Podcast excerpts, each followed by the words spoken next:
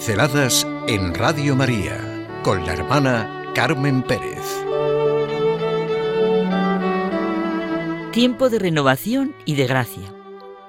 Todo tiene su momento y cada cosa su tiempo bajo el cielo, su tiempo el nacer y su tiempo el morir, su tiempo el plantar y su tiempo el arrancar lo plantado, su tiempo el llorar y su tiempo el reír, su tiempo de callar y su tiempo de hablar. Quizá algunos recordamos este texto del libro del Eclesiastés, un libro del Antiguo Testamento que siempre ha desconcertado. La verdad es que expone la fuerza del anhelo humano con su aspiración a lo infinito y a la vez los límites que le coartan cuando el hombre se encierra en sí mismo. Nuestra vida es realmente un camino que vamos haciendo paso a paso. Se hace camino al andar. Los católicos vivimos un tiempo muy concreto, de preparación para el gran acontecimiento que es la Pascua de Resurrección, la gran luz y fuerza de nuestra vida, su sentido, la que nos hace reconocer la llamada a la vida, sí, la llamada a vivir cada uno de nuestros años, días, horas, porque si Cristo nos resucitó, vana es nuestra fe. Tiempo de renovación, un tiempo de gracia. Dios no nos pide nada que no nos haya dado antes. Dios nos ama primero y así luego quiere nuestro amor. Vivamos convencidos de que le interesamos cada uno de nosotros, nos conoce por nuestro nombre y nos busca cuando le dejamos. Si nos convertimos a su amor, encontraremos respuesta a las preguntas que la vida nos plantea continuamente. Creamos con todo nuestro ser que a Dios no le es indiferente el mundo con todo lo que acontece. Si no es así, ni vivimos ni sabemos lo que es creer en Dios Padre Todopoderoso.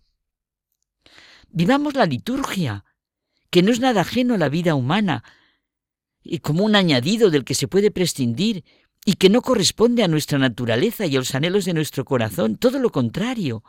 Necesitamos de ella, porque a través de ella se expresa lo que realmente es nuestra vida. Ni los actos ni las cosas tienen valor en sí mismos, solo encuentran su precio en la comunión. Nuestra sociedad tiene sus ritos, sus encantamientos, su jerarquía, su ceremonia. Y todo esto requiere saberlo reconocer, saber ver el sentido de la trascendencia del hombre, su estar abierto al misterio de Dios. En los actos concretos de nuestra liturgia, por ejemplo, pues, bueno, lo más central de todo, la Sagrada Eucaristía, pero todos los actos, las horas, las vísperas, el lo que recemos, Dios mío, adquirimos conciencia de nuestra relegación a la comunidad, ¿Qué significan los valores humanos, amor, las relaciones familiares, el perdonar, la rectitud, la fidelidad, la alabanza, la acción de gracias? Sin una común medida que les dé el valor con la que sopesarlos, sin una forma concreta de vivirlos y expresarlos.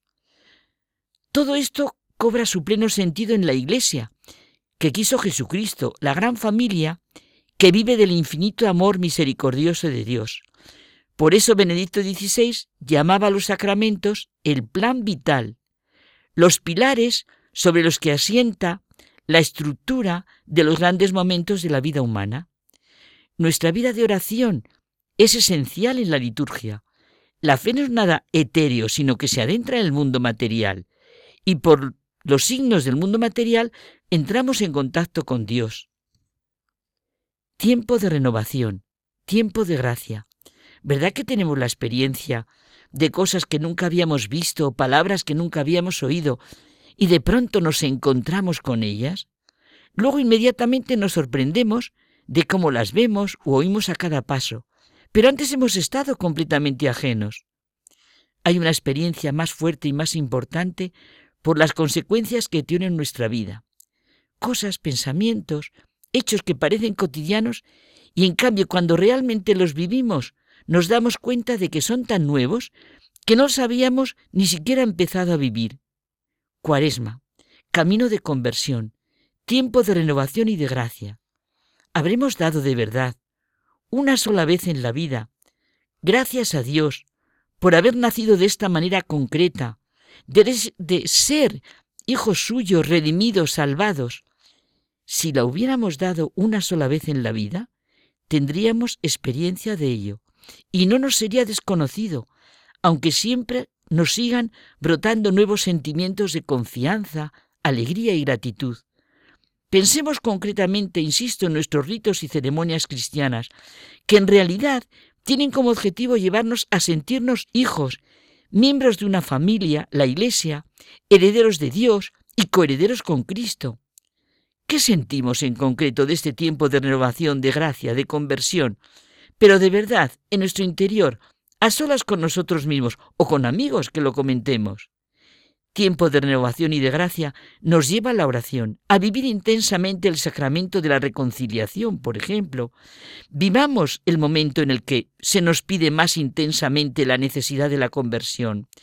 Redescubramos la necesidad de este camino hacia esa semana que llamamos santa, tiempo en el que se nos invita a encontrarnos con lo que es la obra redentora de Cristo, nuestra conversión a Él, tiempo de reflexión y oración de toda la vida de toda la vida, de toda la familia cristiana, para vivir esa gran fiesta que centra todo nuestro año, la alegría de la Pascua, la resurrección, la fortaleza y seguridad de nuestra vida.